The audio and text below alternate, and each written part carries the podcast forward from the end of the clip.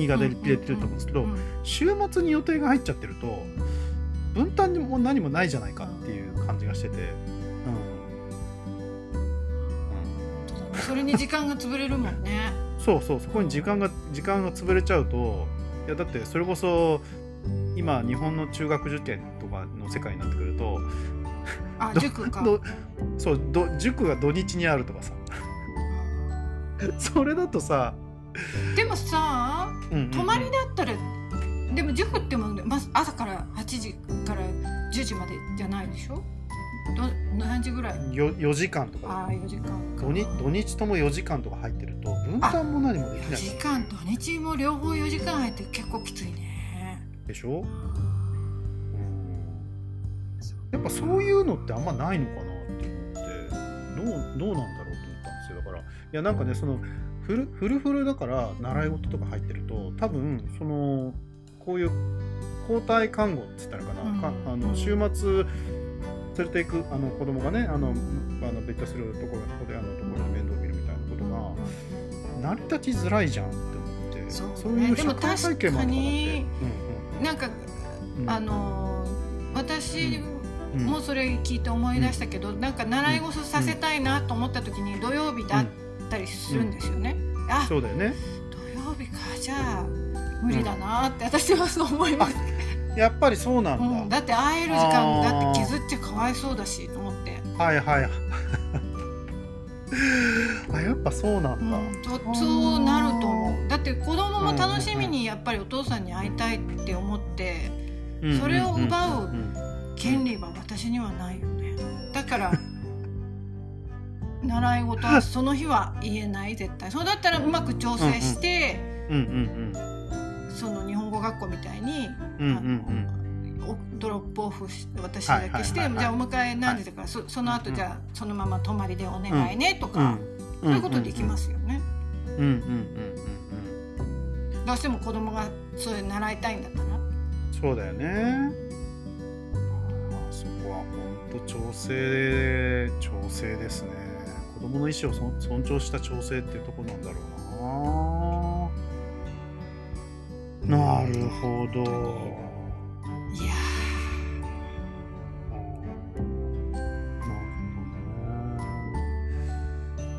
あとは今子育ての話っていうとあのークリスマスとか、ーうんうん。誕生日とかそういうのはどうされてるんですか、私の場合はあうんうん。かえっと、息子の誕生日はあと二人であ二人じゃないや。お彼あのうん。息子のうん。お友達とかも呼んで、うんうん。えっと、元夫も私も参加してうん。あとママ友達とかも集まってうん。やってますね。去年あ去年はあのコロナできなかったけどその前とその前の年も、うん。えっと、公園でみんなでやりましたね。へえそれは何？あじゃあそういう意味で言うと元パートナーとは年何回ぐらい元パートナーとは1週間に1回は一瞬会いますよ、あそうか一瞬会ってるんだ。そうかそうかそうかそうか。その迎えに来てドアの前とかで、はいはいはいはいはいはい。うん。えそでそのあのパーティー的なにな時間を過ごすのはそういう何誕生日の時ぐらいなんですか？はあそうですね。そうですね。あそう。やってうんうん。誕生日の時にそうですね、うんパーティーの時。うん。まあそれですね。別にクリスマス一緒に過ごすこともないし。クリスマスはあの子供はどうされてるんですか？クリスマスはもう向こうに預けちゃいます、あ向こうな。私えー。私は一人だけど。あでもまあだからちょっとずらしてうん私と息子でやったりとか？ああそういうあこと。とあの向こうの、うん。あの、はい。お母さん？元はい。夫のお母さんともまだ私仲良くしてるので、ああそうかそうかそうか。と会ってやったりとか、いやお母さんは両方やってますよね。私とやるのと、自分の息子と新しい嫁とやって。なるほど。なるほどね。その辺は本当にね時代がそうなんですよ。だからもうダイバーシティだからそういう多様性そう多様性のもう時代になってるかもその辺はもう受け入れて、うんうんうん、そうしないとダメですよ。どこも。どこも。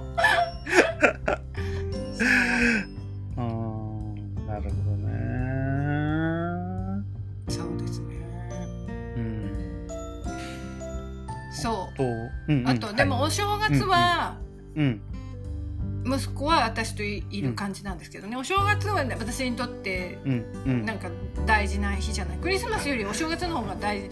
私にとって大事な日は一緒にいるようにあにする？日本日本いわゆるその海外か外国人の方だと多分クリスマスよりの方が大事で日本人的に言うと正月が大事ってやつね。そうそうそうだからその辺は揉めない感じ。確かに揉めないですね、それは。クリスマスはどうでもどうでもよくないけど別にまあどうぞどうぞって感じで、確かにそこの概念がなんか違うところが逆に上手になんか,、まなんか回せるポイントかもしれない。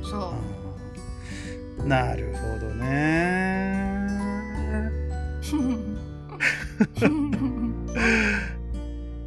あとはじゃあねまああとお金の話に関して言うと先ほどのまあ養育費に当たるようなものっていうのはなんかその相変わらずその共通のアカウントに口座で管理されてるってことですかそれは今、えー、あそっかなくな共通の口座はなくなったんだ。そのそうジョイントアカウントは、うん。いつの時点閉じたかな？でももうないんですよね。なるほど、それで、えっと、お金毎月のお金は、銀行から銀行に送られてきますね、自分で彼が送ってきます、毎月。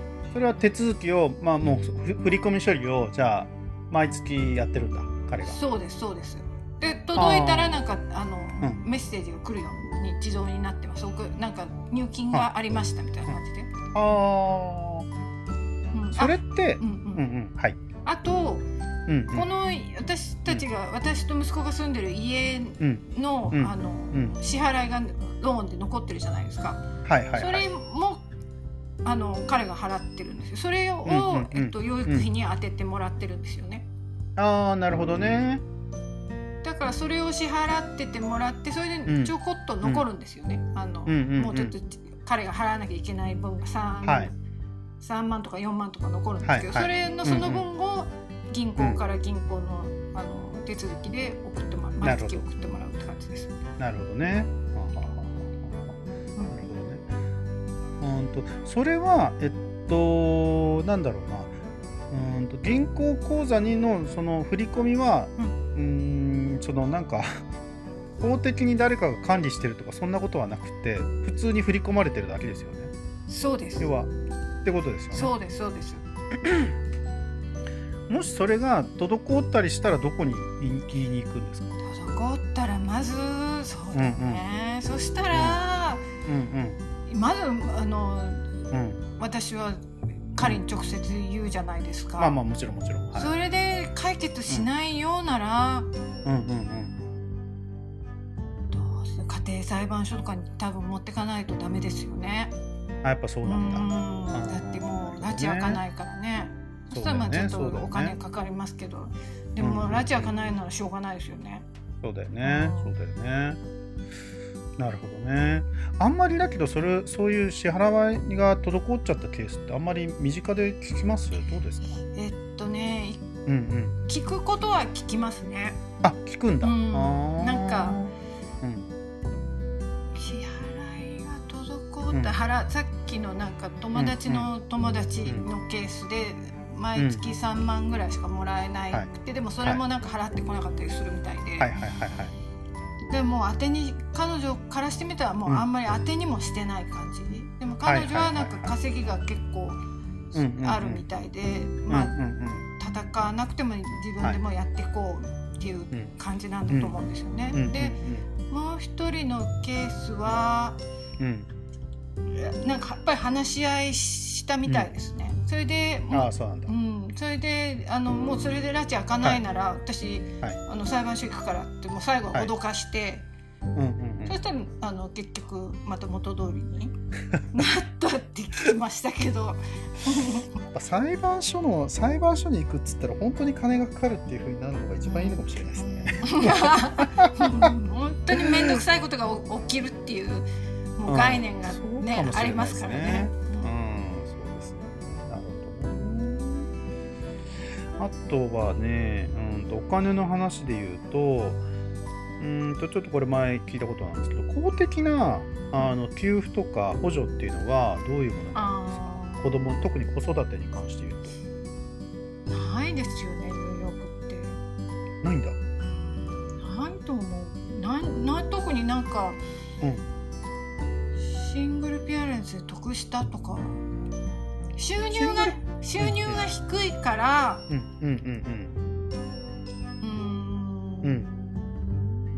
なんかタックスが免除されるとか、税金が？うん。はいはいはい。は。ないんかそういうのはあるけど。うんうんあうん。子育て給付金みたいなものは存在するんですか？存在しない、しない。うん、しない。子供がいたら得得する得する制度っていうのはお金の給付制度っていうのはないってことですか？ないないない。ニューヨークはないでもなんかばいきょちょっと、ん。あの友達から聞いたなんかうん記事が送られてきた記事では、うん。ちょっとあのバイデンが、うん。今の大統領のバイデンがかそういうことをするっていうのを考えてるっていうのはなうんん。かちらっと読んだけど、へえそうなんだ、うん。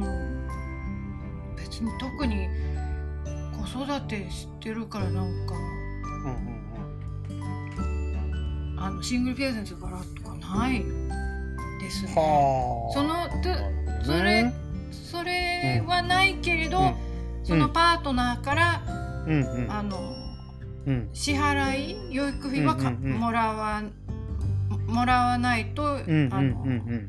法的に罰せられるっていう意味で守られてるけど、うんうんうんうんうん。なるほどね。だからなんかうんとなんかね日本でねその最近あの菅政権になってから言われてたその自助公助あ違う自自助共助公助っていう概念があって、うん。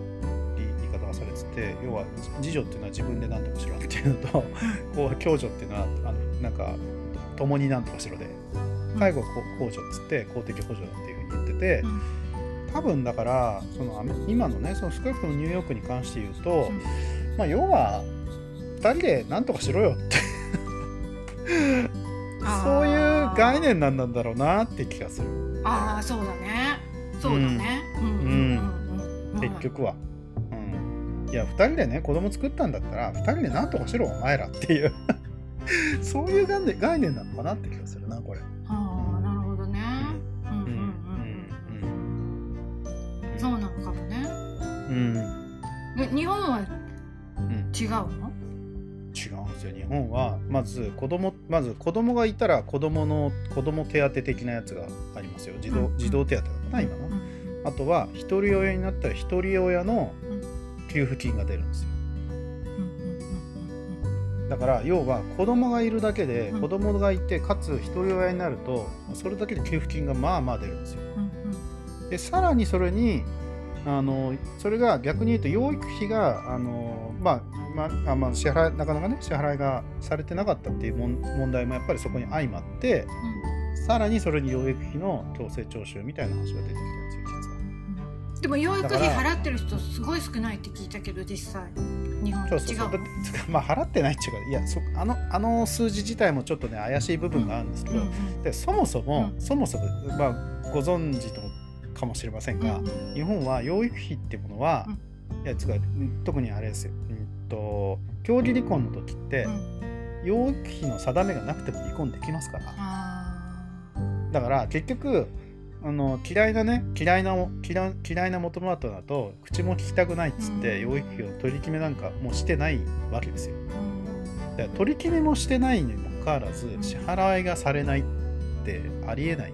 逆に言うとありえないですよ。うんうんうんだって取り決めてないんだから、うんうんうんうんうんうんだからそれで支払い率が低いっていうふうに言われても、いや取り決めがされてないんだよ。そっかそう。そこの問題なんですよ結局。で何パーセントって決めればいいのにね、ニューヨーク。そうだから結局17%みたいにね。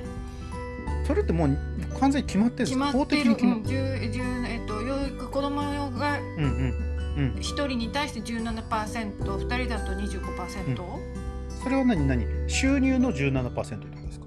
そう。でも例えば、うんうんうんうんうん。あのうん。パートナー2人とも同じ、あのうん。収入があるとするじゃないですか、はいはいはい。そしたらその17%を、うん。えっと、100%として50-50で分けるんですよね。ああなるほどね。そうそう。だからうん。そう。どパーセンそれをパーセンテージにする、うんうんうん。収入の対比で、はいはいはいはいはいはい。なんかねだからそういうシンプルなルールがねあればねいいんですけどね。なんか 日本はだから一方的に養育費を支払えっていうそういうルールしかないんですよ。なんでかっていうと結局子供って合わないのが当然だから。なんで合わだからないの結局合わないのが当然だから片側が払払うのが当然だから要はよ養育分担費じゃないんですよだから日本のっていうのは。だから養育費だけがを移転させるっていう合わない代わりに金だけ払えって仕組みのが日本ですね。でも合わないんだったらお金払いたくなくなってくるよねだんだん、それはそうだよね。うんだからってどんな顔かもう。顔つきも変わってくるしさ。そうそうそうそう。だってそれこそだって0歳児の時に引き離された子あの方なんて本当に、ま、わ全く子供のことわからないでそういうことになっちゃったりケースもありますか愛情もそんな一緒にそうそうそうそう。ねいないんだから分かんなくなってくるよね。そうそうそういやだからやっぱりねまあ養育費のその不払いって話に関して本当にいろんな問題がやっぱりあるんですよね実は。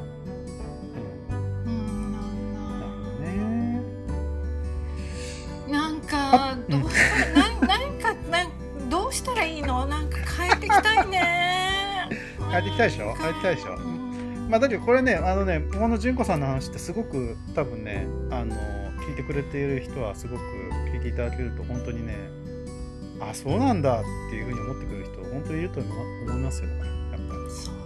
全然違うので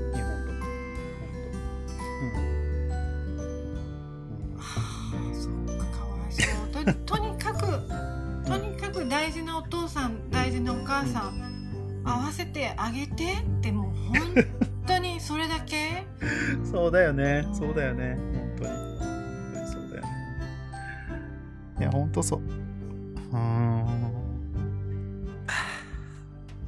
まだね二十歳とかならわかるけどね。うんまあね二十歳とかだったらもうそれはねさ、自分自分そうそう、うん。なんとかしろよって感じになってきますからね、子供もね。本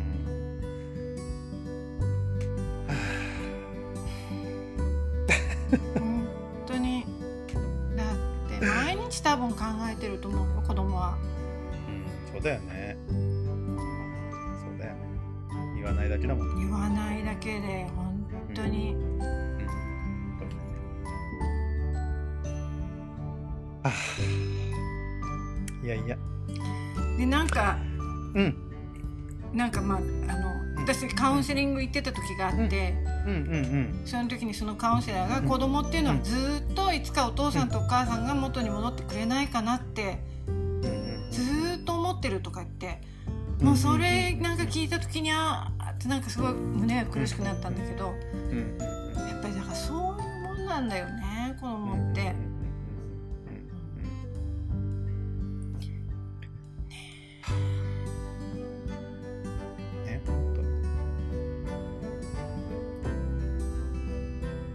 なんとかしてあげたいですね。当なんとかしていきましょう。本当にありがとう。本当にこの純子さんの話を聞いていただきたい。いやいやいやね。よし、ま、最後じゃあなんか純子さんからどうしようかなこの話を聞いていただいている方へのメッセージとか、まあ、もしくは、うーん今なんか今やっぱり改めてこうねあの話していただきましたけどもその中で感じていることいただいて感じていることとかなんか最後のメッセージか何かをお寄せできると助かります。何からまあこのアメリカと日本のうん。システムの違いにもうん、聞くたびに驚かされるし子どもの人権が守られていない日本だからここんなに子供のなんか日本ってに自殺率すごい多いし世界レベね。ルで見て、ね。うん。こういうのも関係してるんじゃないかなとかも考えざるを得ないっていうか、うん。うん子供うん。の未来を考えてあげられる社会に日本もなってったら、でこれから離婚が多分日本で減るっていうのはあんまり現実的な感じじゃないですよね。多分増えてくものじゃないですか。ねただもっとこの問題って大事になってくるし、うんうん。なんとかして何かしてしたいですよね、うんね。うん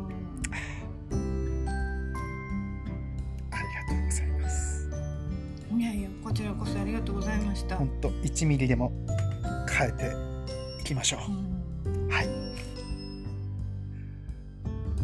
はい。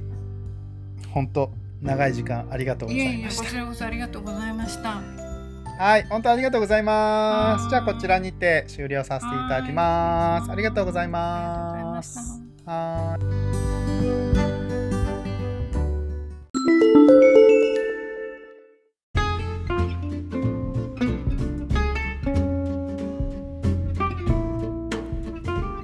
育て改革のための共同親権プロジェクトでは共同親権の実現に向けた賛同活動を行っています。ご賛同いただける方はホームページから賛同お願いします。